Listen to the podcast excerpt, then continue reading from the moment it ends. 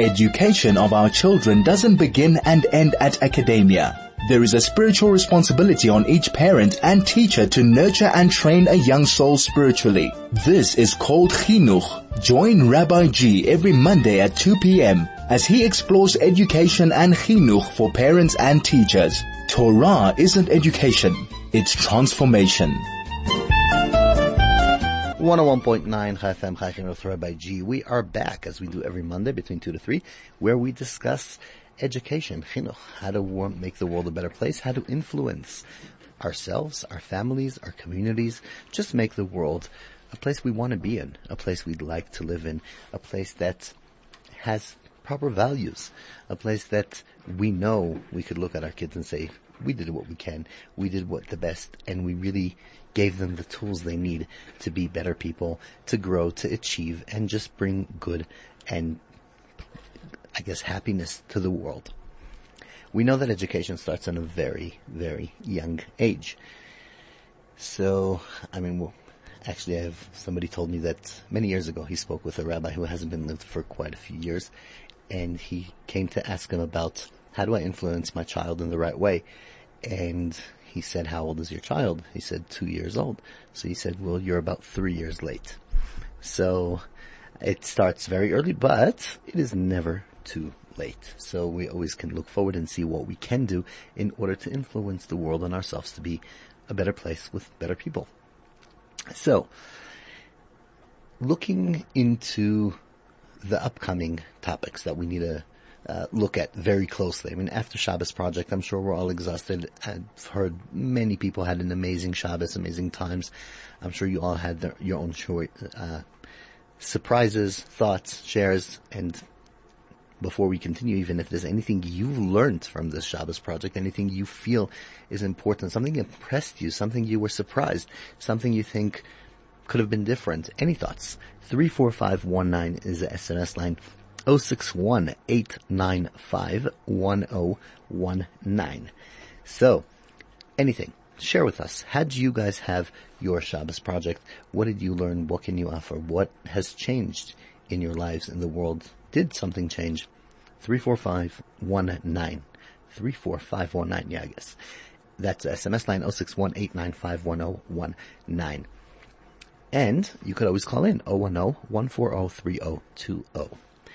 The topic I want to talk about now is holidays. I know we're in exams, we're very stressed and we're deeply in what's happening and how we're preparing for next school year and holidays. We don't even feel the holidays yet. However, we gotta be prepared. And something that I've been seeing in the last few years that less and less people are going away during holidays. Less and more and more people are going for shorter times uh, something is changing with cost, life costs, and there's a lot of people around. And I feel like almost every year during December holidays, there's more people around than there was the year before. I don't know if you think the same. If you do, if you don't, 34519 is SMS line 061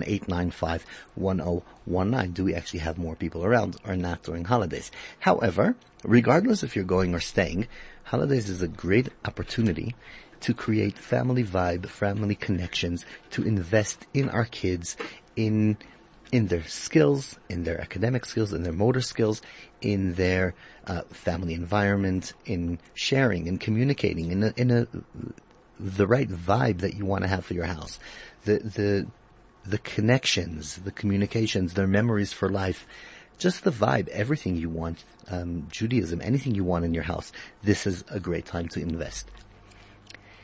To learn what we can do and how we can do and what would be the best way, I invited to the show um, Rebbetzin Tzipora Carlebach, who I guess I could say town is divided between the people who call her Rebbetzin Tzipora Carlebach, the people who call her Mora Tzipora, um, since she has been the first preschool t- uh, school in Johannesburg. Um, I think she's been around for since 1984, which we'll hear from her later on. That's quite a long time the first one here who said three-year-olds need to come, learn, achieve, grow. So I'd like to take all of these years of experience and see what we can learn from what she has done in her schools and see what we can do and implement in our houses. Good afternoon, Mora Tzipora. Thank you so much for being with us. Good afternoon, and thank you, Rabbi G, for having me on. So what do we go for, Mora Tzipora or Rebbitzin Carlebach? I think uh, Here it's Mora Tzipora. most people know me as Mora Tzipora. okay. 1984, quite a long time to run a school. Right. I actually uh, wasn't. It wasn't in my plan at all to to start a school. I was actually approached by mothers. In in that in those days, uh, there there was no. Play, there was no play group. Children had to be three years old to, to go to nursery school. They had to be uh, toilet trained. And the problem was happening was more and more mothers were having to work, um, even part time, and they weren't happy with having their their babies or their two year olds, three or two and a half year olds being just put on the maid's back uh, and spent the whole morning on the maid's back. Um, so therefore, they approached me when we moved into Lyndhurst, which was in. Um, uh, was April 1984, and they approached me and they said, "Why don't I start a play school?" And these were people from the whole spectrum of the Jewish community. There were people from from all over, and they said, "Please, why don't you consider having a play school for little two-year-olds?"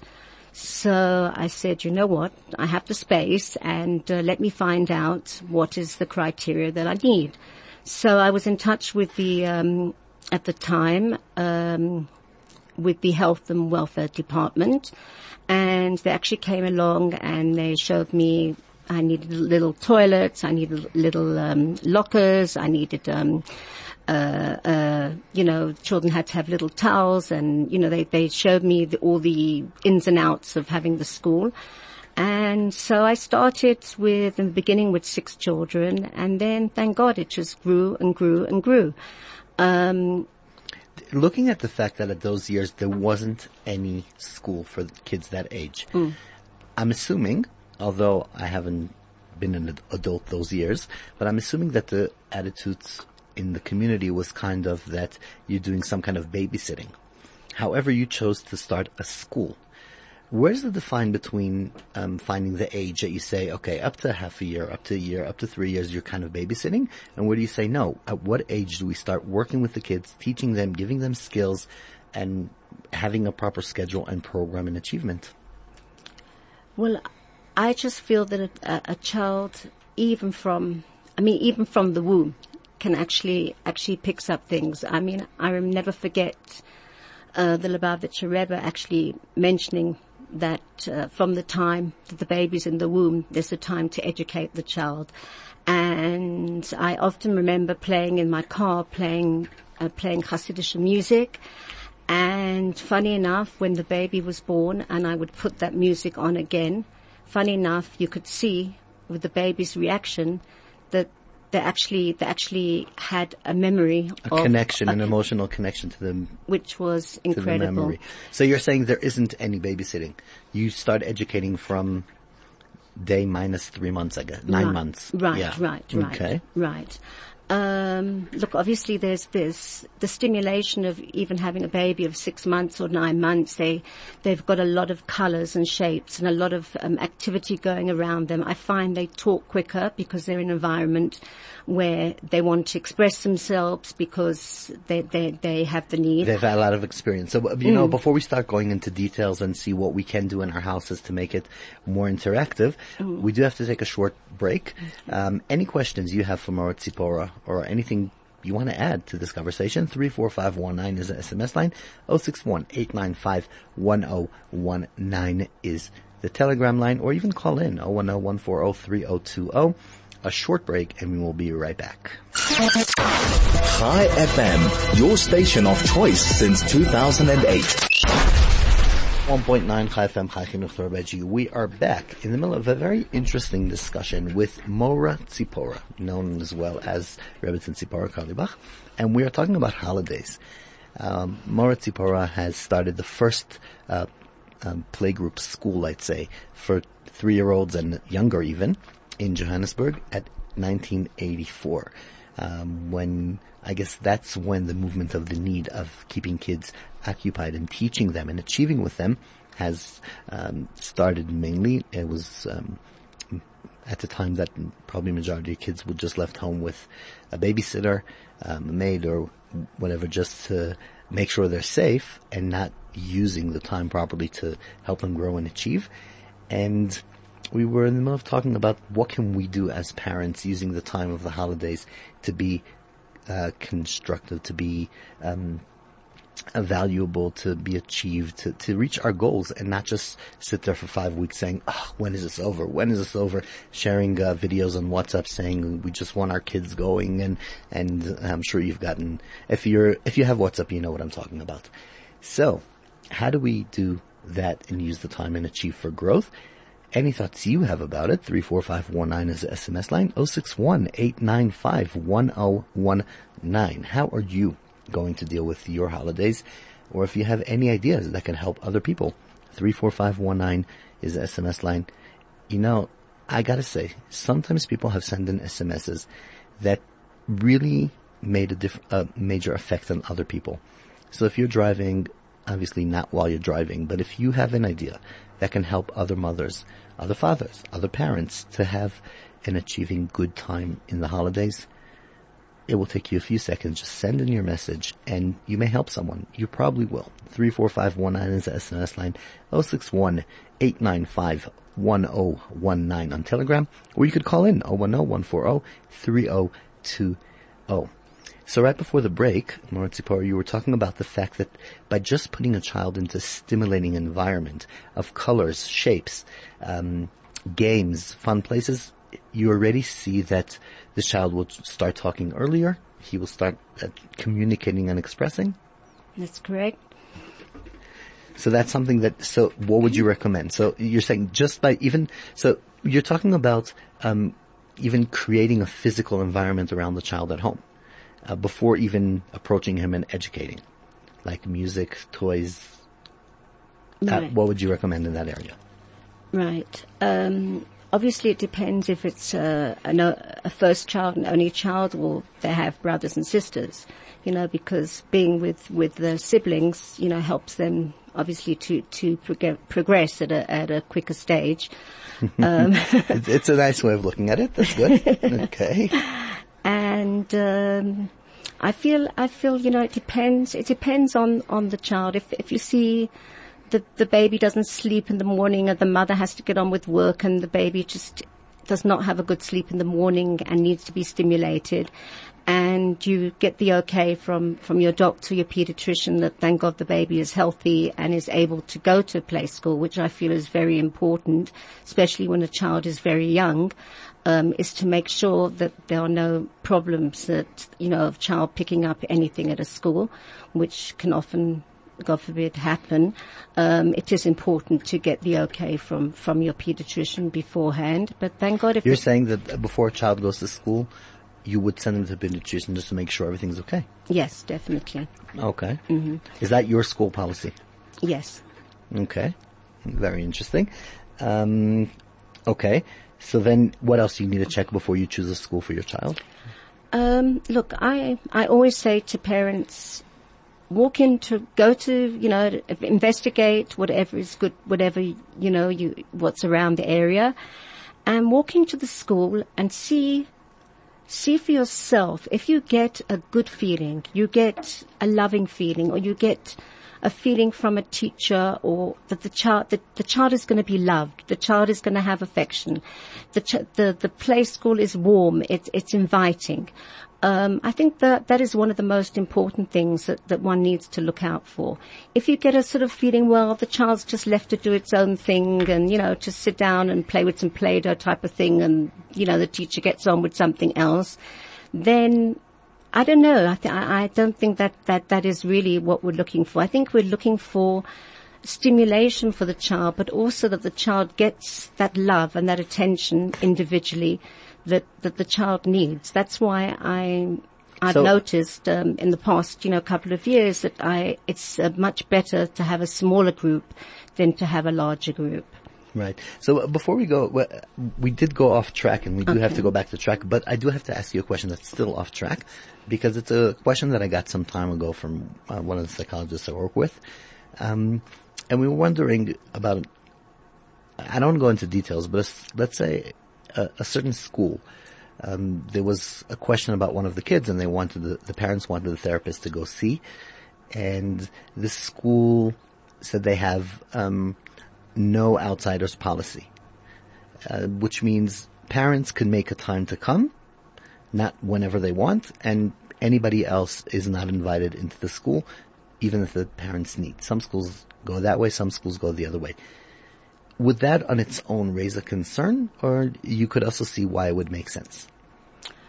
I have never ever stopped um, a parent from walking into the school any time of the day, uh, or a therapist. I've only welcomed uh, I've welcomed professionals to actually come and um, to see for themselves, and I I feel it is important, and I I feel that the that not only should a, a, therapist, for example, see a child in its home environment, it's very important to see the child in the school environment as well. So I have never, never um, stopped. In fact, I encourage the parents to come for birthday parties and for Shabbat parties, for example, if they can, or a member of the family to come at least. Okay, so you're saying a member of the family at least, which means mm. that uh, somebody should be there mm. somehow and come see. Okay, so let's go back to holidays and see what we can do in order to kind of use these five weeks. And I think using it means on two levels. Number one, kids are not going to be bored out of their minds and it won't be so stressful. Especially days like that. I mean, I don't know how it is now because we're in studio, but on the way here it was raining, which is, you can't swim, you can't go out, it's, it's hectic. Um, and balance and so one benefit is that the kids have what to do and the other one is that you can actually ch- achieve and gain the communication and the and the environment that you want. So what would you recommend to look into for holidays um, well, I know that um, most of the nursery schools uh, do do send home a little holiday booklet with the children, which is learning, which is activities, which is um, enjoyable things that the children can do. Um, I know there's some excellent um, day camps that are run around the area, and in the last couple of years, they've not only started from six years old. I believe they've even started from three years old. Really, um, some of the camps are going that young. Yes, yes, they do. Oh, interesting. Have. Okay, we'll have. Uh, mm-hmm. I'll actually look into that for the listeners. Um, mm-hmm. If you have any information or any thoughts what to do in holidays or anything about that, 34519 is the SMS line, 061-895-1019 is the telegram line. Okay, so you're saying that's about going out and, and, and into camps or other ideas. And in the house? Um, I think in the house there's, um, you know, there's quite a lot to do. For example, baking is a fun activity that most children love. So this, you can do baking with your children. Um, if you've got older siblings and younger siblings, I think it's it's nice to encourage the older siblings to do some kind of little camp. Maybe invite their um, some of their little um, friends to come along and make a little camp for a couple of children. And obviously they earn a little bit of pocket money for themselves. And so they feel, the older kids feel, um, you know, feel they're doing something, you know, useful.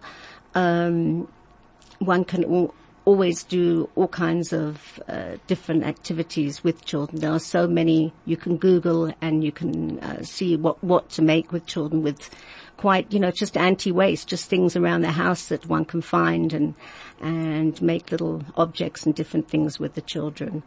Right. Which, when you're saying about Google, that is a very valid point. I mean, there is mm. a lot of information in how to invest and to um, make sure things are happening right. I actually, last year, we interviewed here um, a group of two women that put together, I think only one of them came to the show, and they have put a WhatsApp group together that just mm-hmm uh, fills you with information of what to do in the area, what to do at home, activities, and that in- information is available. And we even have it on the podcast of this show. If you go to Chai FM website, you'll find it on the Chai Chinuch show, or you could even just send a message and I'll give you that information. 34519 is SMS, 061 or even send me an email, rabbigsa at gmail.com and I'll give you that information. Um, so you're saying just invest and look into it. Um, is there any uh, connection you'd say that's worthwhile having like a um, a bridge almost from school home? Um, connecting the year to holidays, or rather just make it like two separate things, let the child and rest and uh, stay away from the school and day environment? Um, obviously, I feel that the child needs a break as well. I never forget um, once uh, one of my daughters turning around to me and saying, "You know what, mummy? Sometimes." Um, you know, just like you need a break from us, we also need a break from you. So, so I feel, yeah. I feel that sometimes they also need a little bit of break from, from the constant, um, in a way, sometimes pushing and pushing and pushing that happens. You know, you've got to get ready this time, you've got to get dressed and you've got to get moving and, and this sort of, so a child in a way can be left in its own time, obviously to, to, to, to an extent. Not, that doesn't mean sleeping till 10, 11 o'clock every day, but the child doesn't have to be forced to push itself. If the child wants to hang around in pajamas all day, that's also fine, you know. And, um, I feel that it doesn't have to be, um, that kind of, um, pushing to, you know, you've got to do this today, you've got to do that. And uh, it should be more of a relaxed time if one can with, with, with a mother or you know, or somebody. And basically, even if it just means going shopping with a mother and you never do that during the year, you know, you can go shopping, you can identify certain, certain objects and, um, you know, you can for example, go in the shops and ask the child which is kosher, which isn't. And there's so many different aspects that one doesn't have a chance to do with the child during the year. And one so can that, that's a very big in. point um, that I do want to catch on to what you're saying. Use the time you spend with your children on holidays to point out information around the world because we are in isolated uh, years in life. We we go any, everywhere in our car. We're on our phones. We don't look and see the buildings, see the streets, see the numbers through the, as you said, kosher restaurants. Or here's a shul, here's a hospital. Kind of share what you're seeing on the way with your kids and make it interesting. Mm-hmm. Right.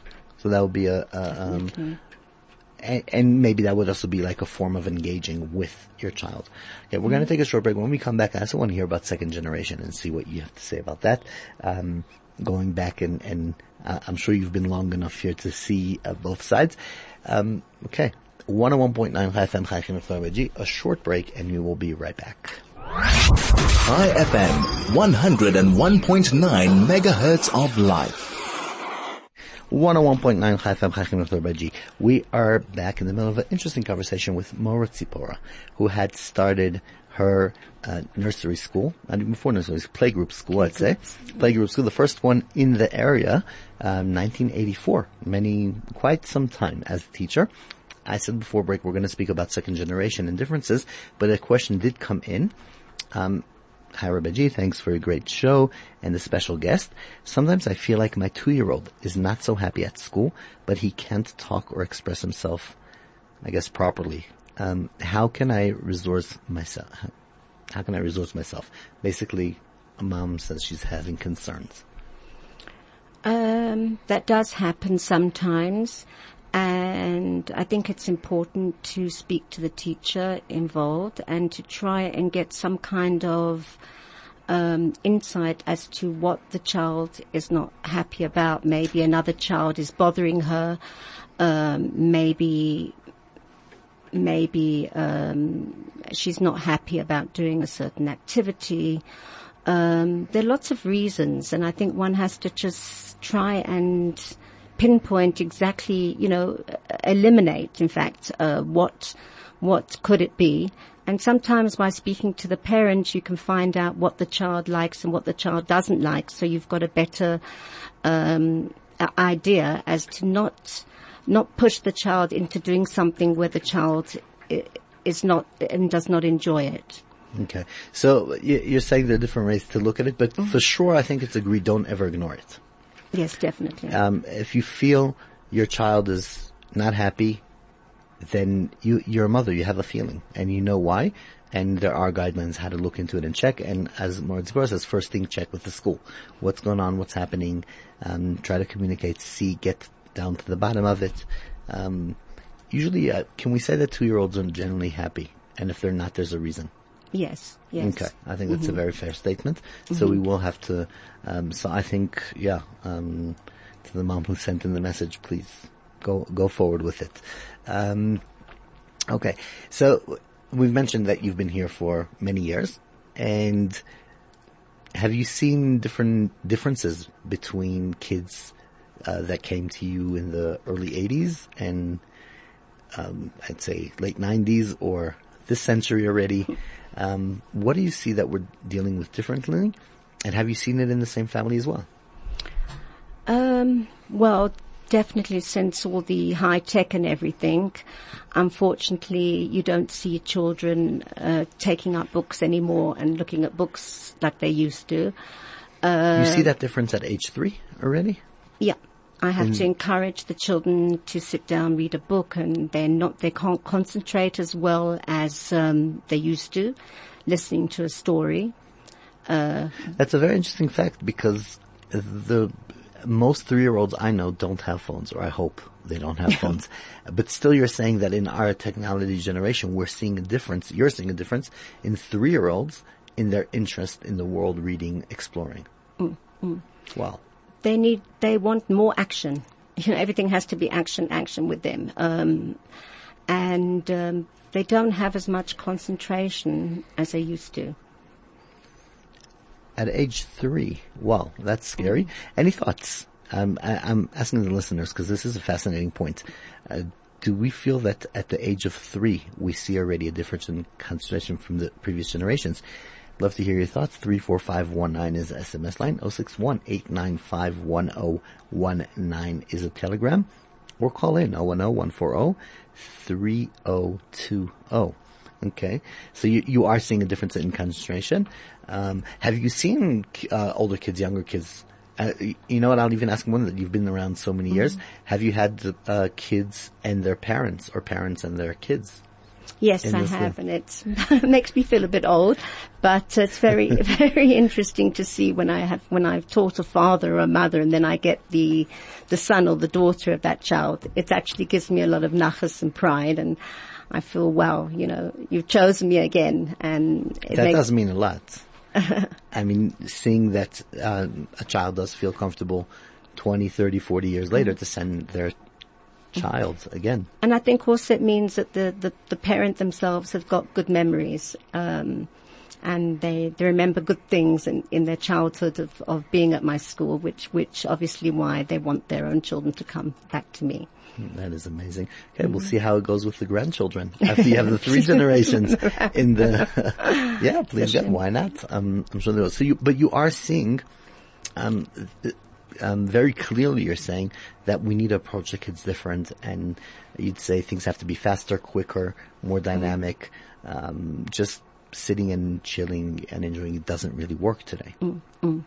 Okay, so we have to create. So how do we balance it between keeping the chill of holidays that we want for the kids and keeping things moving so they don't start fighting and get get bored?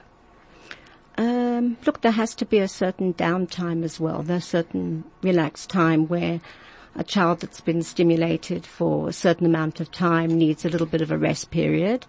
Okay, it might just be a half an hour reading a book or just playing a quiet game.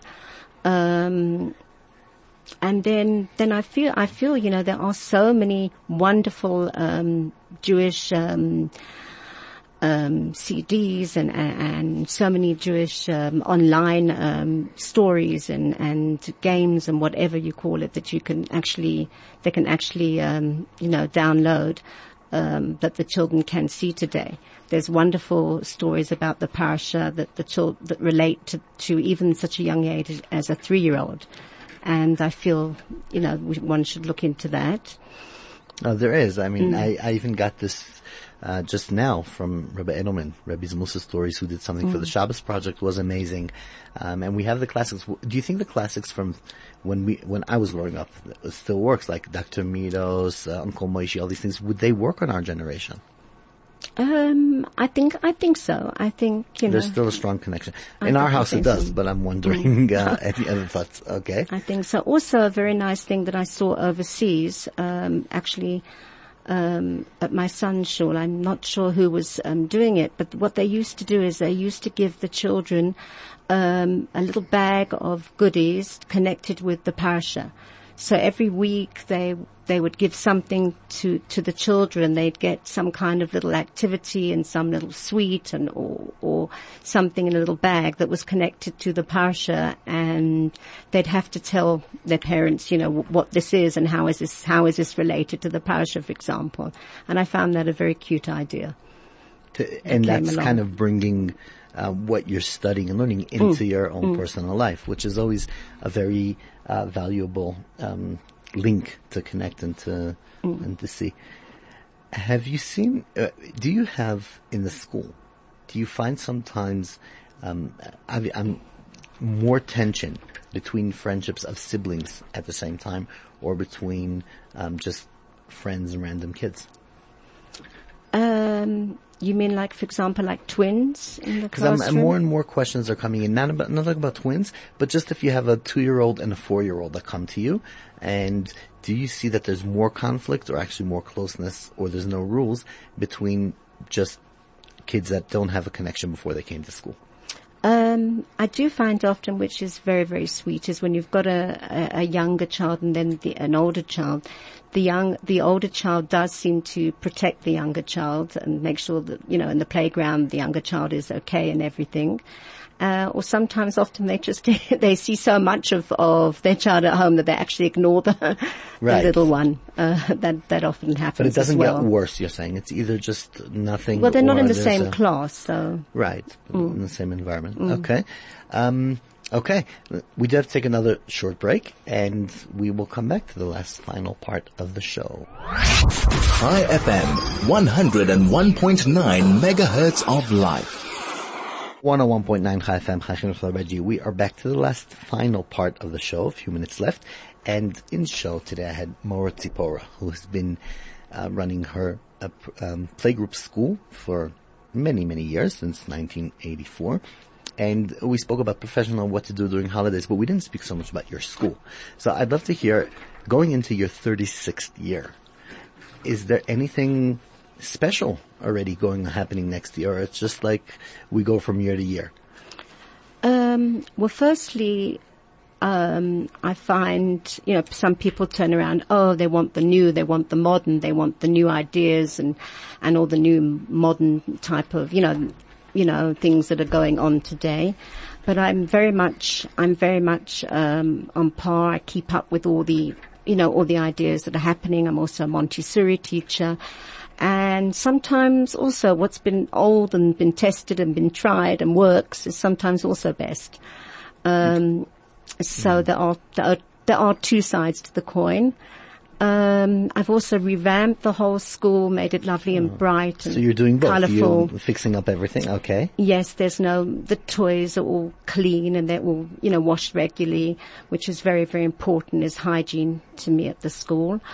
Um, another thing is, is, um, that I'm, you know, really, really careful on my staff to make sure that, that, um, you know, they do sit with the children, they, they do are kind to the children, there is no, there's no smacking and, and, uh, violence because that's a no-no.